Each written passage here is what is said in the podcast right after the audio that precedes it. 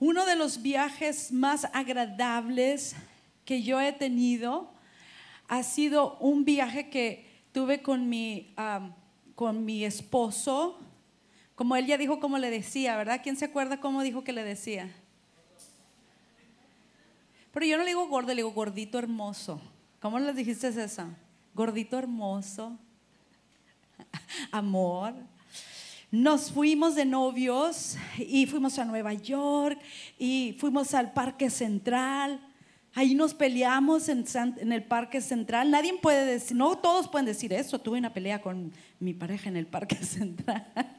Todo era romántico, aún las peleas. en, "Ay, tan hermosos, tan padre.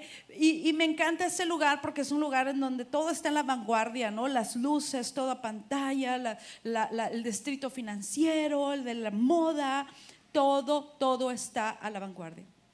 Voy a poner un alto poquito. No sé si, si pasaron los, um, los, ok, lo que están. Si usted no, if you'd rather listen to this in English, we have an app, also a phone number that you can dial. Y at the, uh, in the back, there's some people that can help you, and we will love for you to stay with us and so that you can understand every single thing that we're doing. Okay, yeah. eso fue un comercial.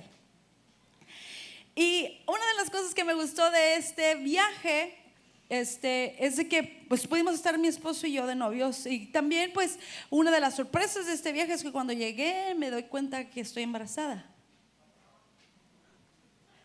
Es años atrás, ok. El- en, el, en el primer servicio dijeron otra vez. Y dije, ay Dios mío, yo recuerdo, ahora por eso a veces como que me ponía un poco sentimental, este, estaba embarazada. Ah, algo difícil para mí en, en ese embarazo fue de que me dio muy fuerte ah, los ascos, los vómitos. Era así increíble, ah, vomitaba, cualquier, había tipo de olores que, que, hacían que mi estómago se, no aguantara. Comidas también, ponía en mi boca una comida que no me agradara y era, y, y- y mis hijos, cuando se enfermaban, hasta ahorita, como yo les, yo soy muy buena para cualquier cosa, usted dígalo, yo puedo, yo puedo cambiar pañales, sangre, lo que sea usted, yo le entro. Pero lo que es flema, en la mañana, ya no quiero hablar porque en la mañana sí se me hicieron las cosas así. Lo que me da mucho asco. Qué, qué buena predicación, ¿verdad? ¿Les gusta? y es, yo creo que uno de los sentimientos más incómodos, feos, el sentir náuseas, el sentir ganas de vomitar. A una palabra, no sé si les hace a ustedes vomitar. ¿Puede decir eso, vomitar? As- No lo quiere decir. A ver, no sé si porque andan de rebeldillos o porque les dé asco. Entonces, yo quiero hablar acerca de esta palabra, el vómito, y lo que Dios habla acerca de esto. Son versículos de la Biblia que yo crecí escuchando y, y el Señor me muestra algo en esta mañana conforme a la serie que hemos estado teniendo que se llama algo que no tiene sentido, no sé, en inglés se llama oxymoron, cuando pones dos palabras juntas que no tienen sentido como cristiano, ateo, o como tamales de dieta, no hay tal cosa, ¿verdad? Hagan de cuenta, así se escucha esos cristianos ateos. Tal vez usted sabe que es un ateo, un ateo es alguien que no cree en Dios. Y como no cree en Dios, vive de esa manera, como si Dios no existiera. No quiere decir necesariamente que son malas personas, que son satánicos, no, no, simplemente que ellos no creen en Dios y viven de esta manera. Pero yo no estoy hablando de ellos, yo estoy hablando de los cristianos que creen en Dios, pero que viven como si no existiera. Y este es el tercer día, tercer semana que hablamos, el primer, la primera semana hablamos de aquel que cree en Dios, pero no lo conoce, no ha tenido una relación. Después hablamos de aquel cristiano ateo que cree, pero no teme al Señor. Este día yo voy a hablar acerca del cristiano que cree en Dios, pero no son auténticos. ¿Y qué le causa al Dios esto? Digamos, a eso le causa. O sea, creo en Dios, pero no quiero ser tan fanático, o sea, no exageres. Sí creo en Dios, pero no te pases. O sea, yo tengo, mi Dios está sentado y, son los domingos y eh, eh, yo creo, pero no quiero dar más. Siempre que, que, hablo, me toca decir esta frase célebre de mi sobrina Eli. Parece, pero no es. Así dijo mi sobrinita una vez que quería explicarnos algo. Es que parece, parece, pero no es. Eso es lo que es un cristiano ateo. Y eso es lo que toca este día. ¿Qué tal? Si, ¿Cuántos de ustedes traen su Biblia? Si traen su Biblia, ¿sí? Old School Bible.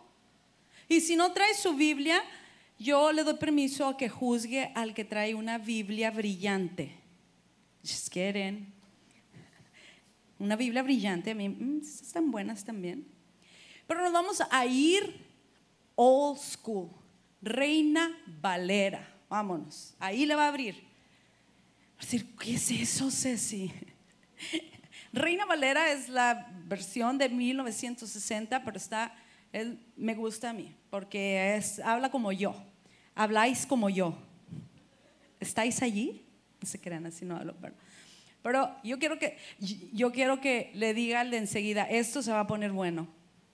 Y si no le está diciendo, están, están muy tensos aquí, dígales, esto se va a poner bueno. Eso. Vámonos a Apocalipsis 3, 14.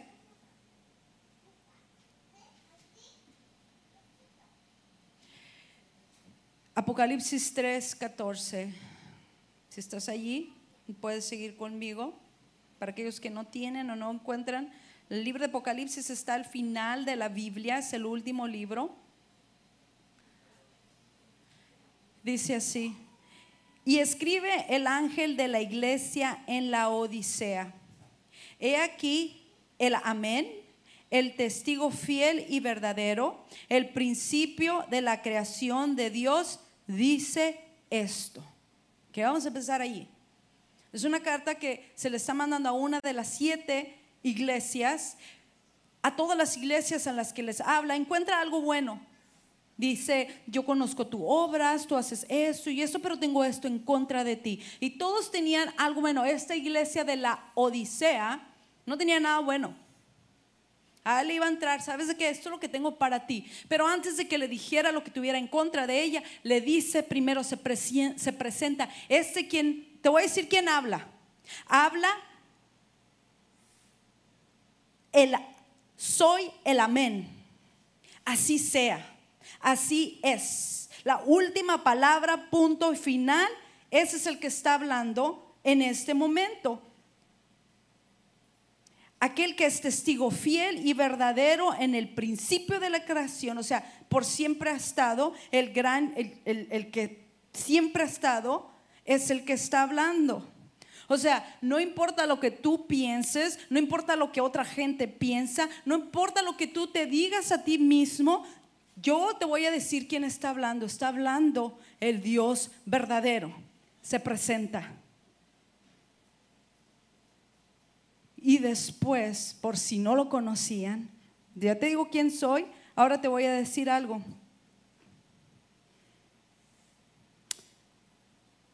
Yo conozco tus obras, dice en el 15. Yo conozco qué? Dice, yo conozco cuánto sabes, yo conozco tus deseos, yo conozco lo que quisieras hacer o lo que dices que haces. No, yo, conozco qué? Tus obras. Y ahí está el problema, que ni eres frío ni caliente. Ojalá fueses frío o caliente ay, ¿para qué vine este servicio? Ojalá fueras frío o caliente, dice el Señor. ¿Quién? Dios. Por si no sabían quién habla, ese es el Señor, le dice a la iglesia de la Odisea. Ah, la Odisea estaba entre dos ciudades, Irápolis y Colosas. En Irápolis había una fuente de agua, había un, una manantial de agua que salía y Irápolis tenía esas uh, aguas termales calientes. No sé cuántas personas de aquí son de Chihuahua. No, pues si son de Chihuahua hacemos más borlote. A ver. ¿Cuántos de aquí son de Chihuahua? Aquí están, aquí están los de Chihuahua. Allá hay aguas termales, no sé si si, si algunas veces visitaron, son aguas que están calientes, están hirviendo. ¿Sí? Entonces, aquí en esta ciudad, así era. Herápolis venía, venía eh, este, esta agua y, y, venía, y cuando llegaba a, la mitad, llegaba la Odisea. Y Colosas salía un spring water, era agua fresca, fría. Y cuando llegaba la Odisea, se junta la agua de Colosas y la de Herápolis, ¿y qué? ¿Se convierte en qué? Es como, ¿cuántos traen cafecito caliente? Salud, ahí está. Si yo le echo a tu café caliente este frío, ¿te va a gustar? Eh, hasta no sé si se fijen, miren, este es el caliente y este es el chafa tibio. A nadie le gustan las cosas tibias. Es algo que, es más, en estos tiempos en la Odisea, como les dije, esta, esta ciudad era una ciudad que me recuerda como Nueva York, era una ciudad que era rica financieramente, en la moda estaba en la vanguardia también, mm, en cuanto a la medicina, también era uno de los principales. Entonces Dios usa una, un vocabulario en donde ellos van a entender el mensaje que les tiene para ellos. ¿Sí? Entonces, cuando el Señor les dice estas palabras, ellos se identifican. Ellos se identifican lo que Él está diciendo. A nadie le gustaba tomar la agua tibia. A la gente que tenía dinero llegaban primero y eran los más prestigiados y ellos les daban o la agua fría o la agua caliente porque eran los que estaban en primer lugar. Los últimos, aquellos que no estaban, que no eran primordiales, que no eran tan, les tocaba al final la tibia la agua tibia. Entonces, les dice el Señor, yo conozco tus obras, no eres frío ni, o sea, yo las conozco. No tienes que pretender conmigo. Es más, no te estoy pidiendo explicaciones, yo lo conozco. No eres frío ni caliente, ojalá, ojalá fueses frío o caliente. Pero cuanto eres, ¿qué?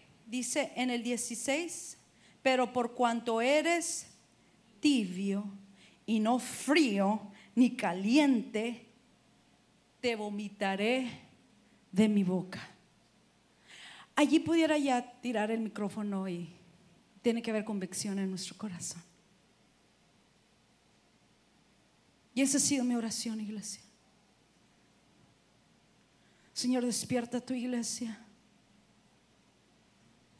Despierta a todos aquellos que asisten a una iglesia, pero no ha habido una transformación.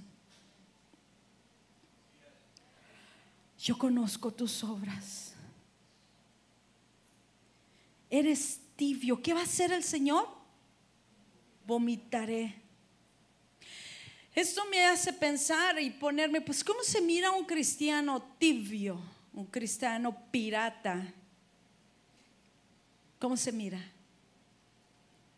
Una de las cosas que hace es de que siempre está hambriento por la aceptación de los demás más que la aceptación de Dios. Pero no lo decimos porque eso no es cristiano. No decimos, ah, me importa mucho lo que tú piensas, me importa mucho. No, pero vivimos de esa manera nos interesa tanto. ¿Te gustó mi pelo? y no lo decimos, pero estamos. Las uñotas así muy. Y te gustó mi casa, y te gusta mí, y, y mí, y mí, y todo es mí. Vivimos para la aceptación de la gente y si los cibernéticos de las redes sociales, ¿te gustó lo que hice? ¿Te gustó el ángulo en donde me puse? No hubo suficientes likes, a lo mejor no enseñé lo suficiente, así es que voy a bajar mis morales, voy a bajar mis principios para que los demás me quieran, para que haya más gente a que les caiga bien, porque me importa mucho lo que los demás piensan de mí. Eso es un señal de un cristiano tibio. Tú tal vez vas a decir, yo conozco a uno, o puedes decir, ouch, eso es para mí. Número dos, oh, dice en Timoteo que en los últimos días habrá hombres amadores de sí mismo. ¿No es lo que vemos en este tiempo? O sea, hay una generación egocéntrica del selfie. O sea, yo, yo, este, eh, es más, hay una, para buscar fotos, hay un folder que se llama así, selfie, de todos los que, ay, iba a tomar, pero ya se me acabó la pila, para tomarme un selfie. Estamos viendo una generación que se trata de nosotros, y dice la palabra de Dios que en los últimos días habrá hombres amadores de sí mismos. Ay de vosotros cuando todos los hombres hablen bien de vosotros. Why are we so concerned? Porque estamos tan preocupados que todo el mundo hable bien de ti. Y que si alguien habla mal de ti, no me quieren, es que Dios sabe y hacemos, ay de aquel. ¿Sabes cuándo nos pusimos nosotros muy contentos en la iglesia? Cuando en nuestra página de Facebook tuvimos haters. ya la hicimos. We made it. People don't like us. That's good. Está bien, porque el enemigo no le gusta cuando tú estás caminando de la manera correcta. ¿Quién te dice a ti? A Jesús no lo aceptó todo el mundo. ¿Por qué te van a aceptar a ti? Si tú tienes esto en tu corazón, vamos a hacer un análisis y vamos a mirar dónde está nuestra temperatura. No compartan su fe. Eso es otro de los puntos. Cuando tú miras a alguien que está tibio, no comparten su fe. Y esto ha sido algo que el Señor ha tomado mi corazón. Les voy a hacer una pregunta a aquellos que son creyentes. ¿Por qué no compartes tu fe? ¿Cuándo fue la última vez que alguien que no conocía del Señor, no de una manera rara, compartiste lo que Dios es para ti? ¿Por qué no lo hacemos, iglesia? Porque hay otras sectas tan súper organizadas que lo hacen de dos en dos, se visten, se dan y todo, y van y hacen porque ellos tienen en su pensamiento que al hacer eso se van a ganar el reino de Dios. Nosotros que tenemos el Evangelio, la palabra de Dios, no lo hacemos. ¿Por qué? ¿Será, será que no creemos en el poder del Evangelio? ¿Será que tú no has entendido el mensaje de la cruz? O sea, en el momento que tú entiendes que tú merecías morir, que tú merecías una eternidad sin el Señor y que vino alguien y tomó y llevó por ti todos tus pecados, en el momento que tú entiendes, no hay nada más que agradecimiento en tu corazón. Y la palabra del Señor dice que si tú confiesas con tu boca que Jesús es el Señor, ¿sí? Dicen Romanos que si tú confiesas con tu boca que Jesús es el Señor. Ahora, dice que si confesares, y muchos nos, clavamos en esa palabra confesar, ok, repite conmigo y lo hacemos de esa manera, pero no es eso, no es, en la, no es tanto en la confesión, es en lo que confiesas. ¿Qué confiesas? Que Jesús es el Señor. ¿Has entendido eso? Le has dicho al Señor de verdad, de todo corazón, tú eres mi Señor. El hacer a Él tu Señor, Él es tu jefe. Él es el mero mero. Él es el que te dicta para dónde caminar, no tus sentimientos. Oh my goodness, feelings. No siento. Es el Señor el que cuando tú has aceptado eso, a lo mejor, no sé, pero a lo mejor tú no has entendido el, el, mensaje del Evangelio y es por eso que no compartes esa historia tan poderosa. Es la historia más grande y hermosa de amor que en esta humanidad se haya contado. Un, alguien, alguien que no tenía por qué, lleno de amor, llegó a rescatarnos llegó a amarnos, llegó a cuidarnos, a sanarnos y ahora tenemos esperanza. Y hoy vivimos por, fe con un final que sabemos que será eterno en la presencia de Él.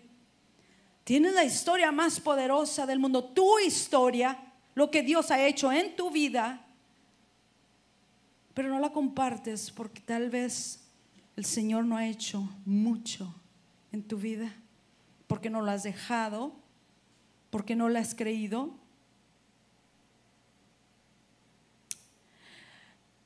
Número tres, un cristiano tibio racionaliza su pecado.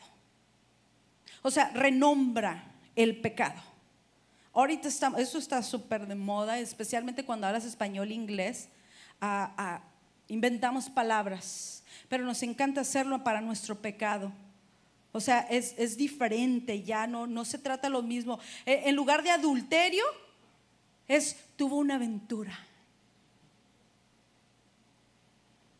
En lugar de pornografía es entretenimiento para adultos. Las groserías, malas palabras es vocabulario para adultos. O sea, le dices a tu niño, hijo, ahorita no, pero cuando tengas 18 le entramos. Renombramos el pecado para no sentirnos tan mal. Es amor. ¿Por qué? Porque en el momento que lo hacemos, entonces no puedo yo medir con el pecado del que está ahí enseguida y decir, oh, bueno, pues el mío no es tan malo. O sea, yo solamente estoy teniendo una aventura. ¿Y por qué voy a cambiar? No, no exageres, ya fui el domingo a la iglesia. Número cuatro, piensa más en la vida terrenal que en una eternidad en el cielo. Si usted tiene sus notas, es muy bueno que esté escribiendo estas notas porque puede marcar mis palabras, va a tener un día que decidir. Y yo creo que estas notas le van a servir, ayudar a decidir. Pensamos más en lo terrenal, por consecuencia lo que hacemos hay, es más de lo que está aquí en la tierra. Yo quiero que tú empieces a pensar cuántas cosas estás haciendo que tienen una respuesta, una consecuencia eterna. I want you guys to think about that. What are the things you're doing that has an eternal consequence? Buenas, ¿Qué es lo que estás haciendo? ¿Qué es lo que vale la pena? ¿Qué te podrás llevar contigo? ¿Dónde está tu mirada? ¿En lo terrenal o en lo celestial? Número cinco, solo se dirigen a Dios cuando lo necesitan. Tenemos una cajita en la casa que ah, ah, Abel tiene todas sus, le gusta tener todas sus herramientas en orden para cuando se necesita algo. Pero si a veces si yo saqué algo de allí, quiere decir que ya nunca más en la vida lo vamos a encontrar. Porque a mí se me pierden muchas cosas. Pero ¿qué tiene? Soy artística, es por eso. Y yo con eso me justifico. Es que yo pienso en colores. Pero Él se asegura de tener lo que necesitamos allí cuando lo necesitamos. Entonces yo le digo, es que pues no lo necesitamos siempre. Sí, pero cuando lo necesitamos, ¿dónde va a estar? Pues en la cajita esta y así tenemos a Dios, lo tenemos en la cajita que cuando lo necesitamos lo podemos sacar. Pero mientras todo está bien, mientras la familia está bien, mientras ya se pagó la renta, mientras hay salud, mientras el clima afuera está bien, no necesitamos sacar nada de esa cajita, pero en el momento que sucede algo en nuestro matrimonio, déjame voy por la cajita y sacar a Dios, porque lo usamos nada más cuando lo necesitamos. Esa es señal de un cristiano tibio. Tú no puedes hacer eso con Dios y querer las, las consecuencias o, o las bendiciones que se tiene cuando lo sigues a Él.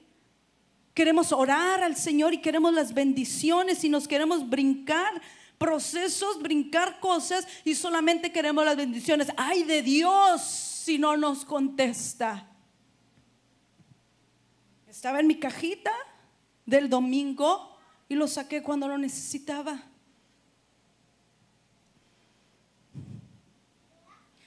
se dirigen a Dios de una manera por propia conveniencia. Otra de las señales es cuando solamente das cuando es conveniente. Solamente cuando es conveniente, cuando algo pasa grande o cuando mi cartera no lo siente o cuando mi tiempo no lo siente o cuando solamente cuando es conveniente. O sea, no me estés fastidiando, yo sé lo que estoy haciendo, no me estés empujando a hacer lo que no quiero hacer, solamente cuando es conveniente, porque la inconveniencia, ah, ah, no. ¿Sí escucharon mi gente de Puerto Rico? Me salió allí, ah, ah, May. Cuando el Señor nos pide algo extra, no, ¿cómo? O sea, me van a tomar foto haciendo esto, voy a darle al, homeless. Y que salga la boca. Solamente cuando nos conviene que no haya ningún tipo de, de, de fuerza, algo extra. Ah, ah, no puedo. O sea, es que no exageres, Ceci. Eso es una señal de un cristiano tibio.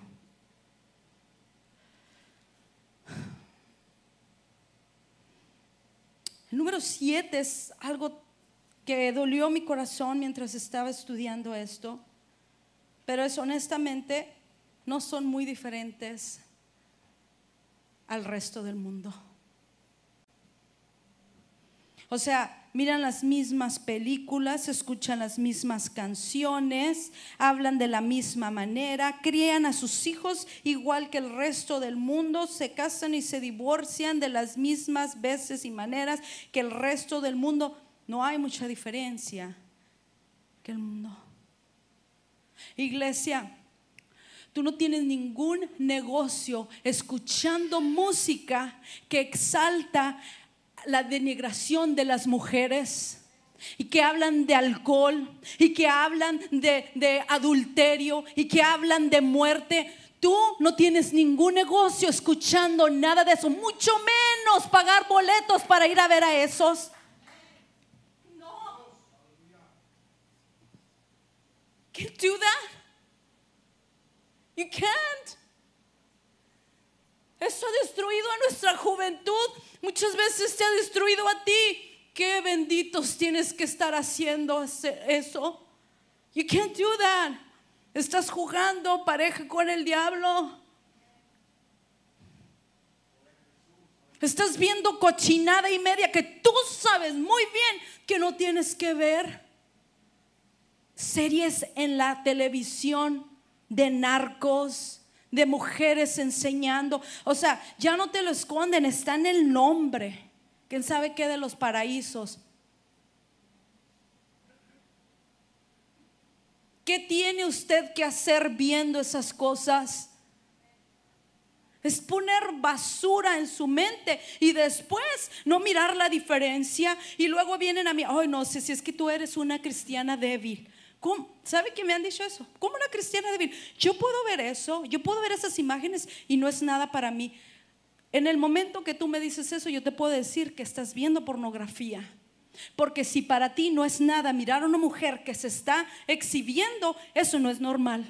Porque el Señor nos ha hecho para que eso suceda. Para eso nos casamos. Yo sé que es, ay, Ceci, no, no hables de eso. Es los que ha tenido dormida a una iglesia. Y se habla, pero se habla con una manera tan light, tan así, o si no con una legalista, te vas a ir al infierno. No, no, este es Dios, el amén, el gran yo soy que te estoy hablando, iglesia, iglesia. No quiero que estés allí.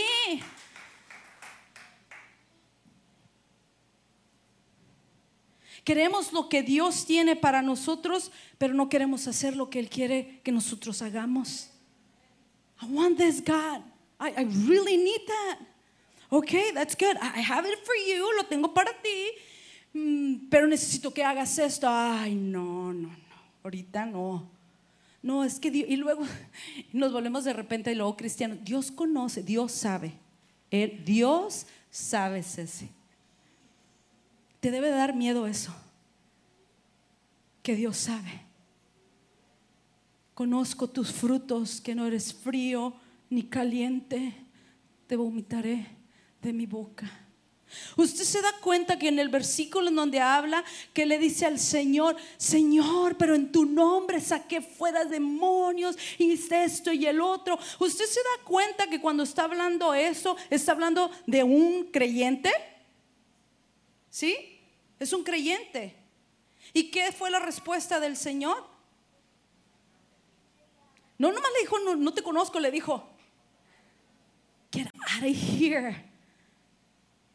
Y no es porque un Dios malo, pero yo creo que Dios sabe que tal vez esa persona fue de tropiezo para más. Y te, I don't know apártate de mí, no te conozco. Entonces, ¿qué es esto? Que una persona de la iglesia le dice al Señor, yo hice esto y el Señor no lo conoce. Quiere decir que en la iglesia hay personas que Dios aún no conoce.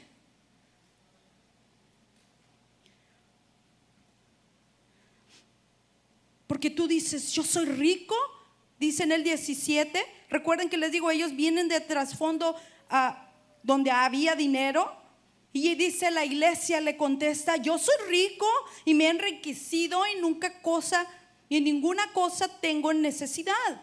Y no sabes que tú eres, y ahí paramos. O sea, ellos le dicen al Señor, yo soy rico, no tengo necesidad de nada. Está apuntando a lo exterior para esconder lo interior. Y mire lo que le dice el Señor. No, no, se me hace, se me hace que ahí no está no sé por qué no está, pero a lo mejor porque está medio pesado. Esa fue la respuesta de Dios. ¿Y no sabes tú que eres un desventurado, miserable, pobre, ciego y desnudo? Tú crees que estás acá, yo no sé dónde tú crees que estás, pero esto es lo que Dios ve. Esto es lo que el Señor mira, pero mira lo hermoso y la respuesta de Él, porque Él siempre es un Dios de segundas oportunidades. Dice, por tanto, yo te aconsejo que de mí compres. Stop buying all the trash from outside. Ven y compra de mí oro refinado en fuego para que seas rico y vestiduras blancas para vestirte y que no se descubra la vergüenza de tu desnudez. O sea, Él quiere... Él quiere arroparte, aun si tú estás pasando por un tiempo difícil. Él no quiere que tú pretendas ni que seas un cristiano pirata. Él quiere que tú vayas a Él porque Él te quiere arropar, Él te quiere sanar, Él te quiere ayudar.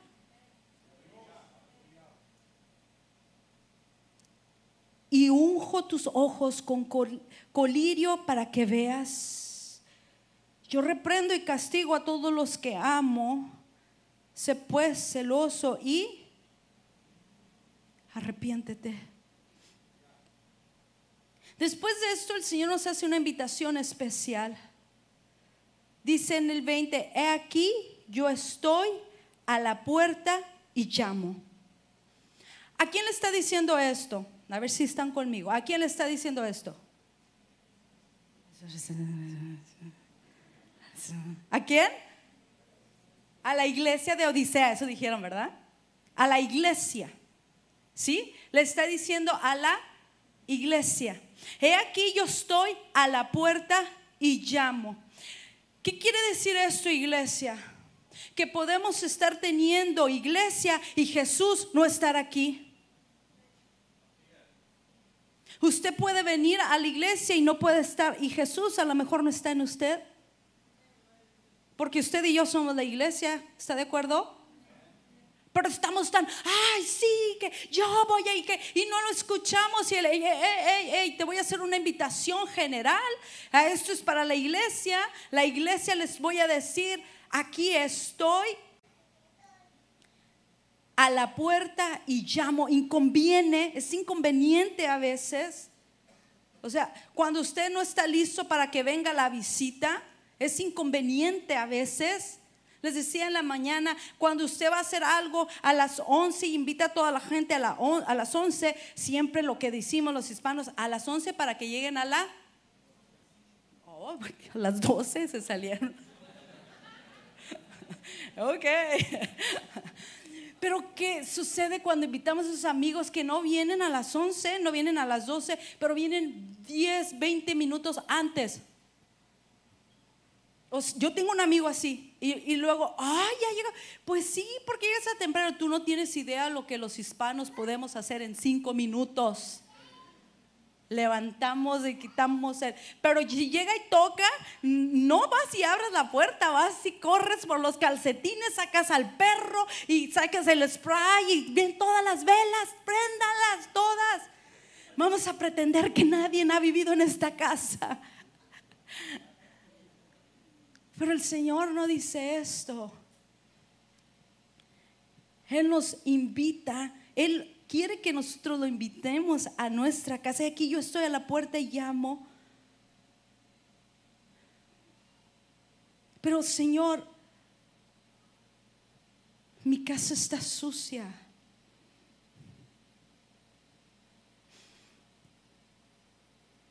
Mi casa no está donde tiene que estar, Señor. ¿Cómo puedes entrar todo este desastre?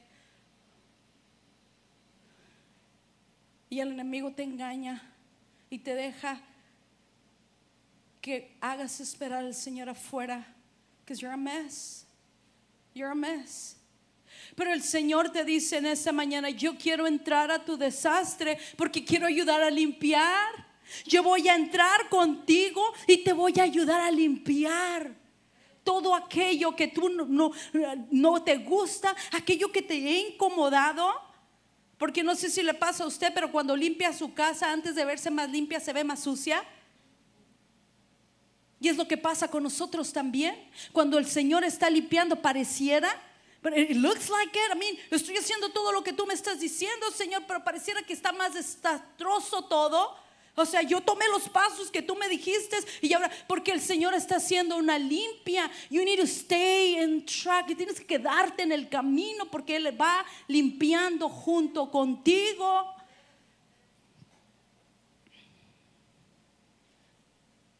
Yo estoy a la puerta y llamo. Si alguno oye mi voz y abre la puerta, entraré a Él y cenaré con Él y Él conmigo. Fíjese, entraré a Él. No dice entraré al lugar, no, entraré a Él. Él quiere, después de la invitación general, hace una invitación individual. Él quiere entrar a ti. Él quiere sentarse contigo. Él quiere comer junto contigo. He wants a relationship with you so bad. Él quiere una relación contigo. Añora platicar contigo. Aquí estoy. ¿Puedes escucharlo? Está llamando tu puerta. Al que venciere, le daré que se siente conmigo en mi trono. Fíjese que así como yo he vencido y me he sentado con mi Padre en su trono, eso me puso a pensar, así como yo he vencido, ¿cuáles son las cosas que Jesús venció mientras estaba en este mundo? Él venció una de entre tantas las tentaciones que él tuvo cuando el enemigo se le pareció. ¿Si recuerda esa historia? Está en el desierto y se le aparece el diablo y le dice, ah, pues ¿qué estás haciendo aquí? ¿Tienes hambre? Mira, aquí tengo pan, puedes comer. Y Jesús dice, no, no, no, no solo de pan vivirá el hombre. E, él, él, reprende y dice, no, y, y, cita la palabra de Dios. Y a lo mejor te hace pensar, pues, ¿qué tiene de malo que hubiera comido pan? Tenía hambre. No tiene nada de malo que hubiera comido. Lo que tiene malo es quien se lo estaba sirviendo. El diablo. No sé si tal vez tú has tenido necesidades y no te has dado cuenta quién está supliendo esas necesidades. Tal vez sea el enemigo. And it's easier. Es más cómodo. ¿Y sabes lo que el enemigo estaba tratando de hacer? Él estaba obstruyendo la voluntad que Dios tenía en Jesús en esta tierra. Él no quería que fuera la cruz. Él estaba presentando la corona antes de la cruz. Porque él sabe muy bien que al llegar a la cruz, él, sus días están acabados.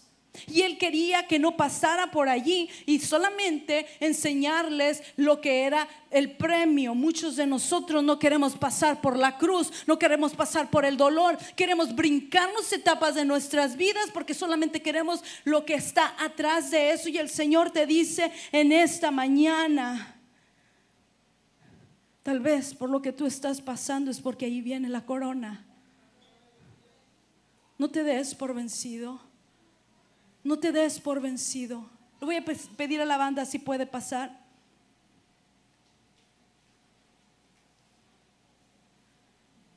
Muchos de nosotros creemos que el venir a la iglesia es suficiente.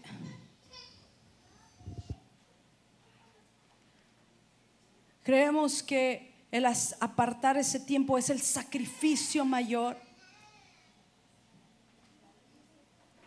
Pero lo que el Señor está pidiendo es una relación íntima contigo.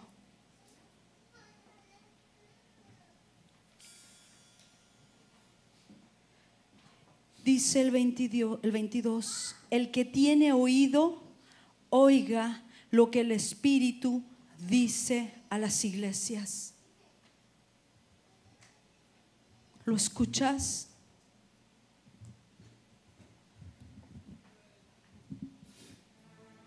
¿Cuándo fue la última vez que escuchaste la voz de Dios? ¿Lo escuchas? Y cuando lo escuchas, lo obedeces.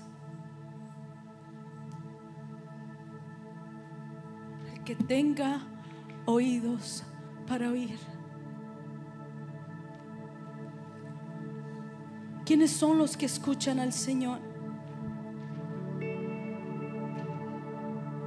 ¿Quiénes son los que han escuchado al Señor aún en este momento? Y tal vez no es como a lo mejor un mensaje profético, a lo mejor, tal vez en este momento no sé eso, tal vez simplemente es una convicción en tu corazón. ¿Estás escuchando? Ese es Dios. El que tenga oídos para oír.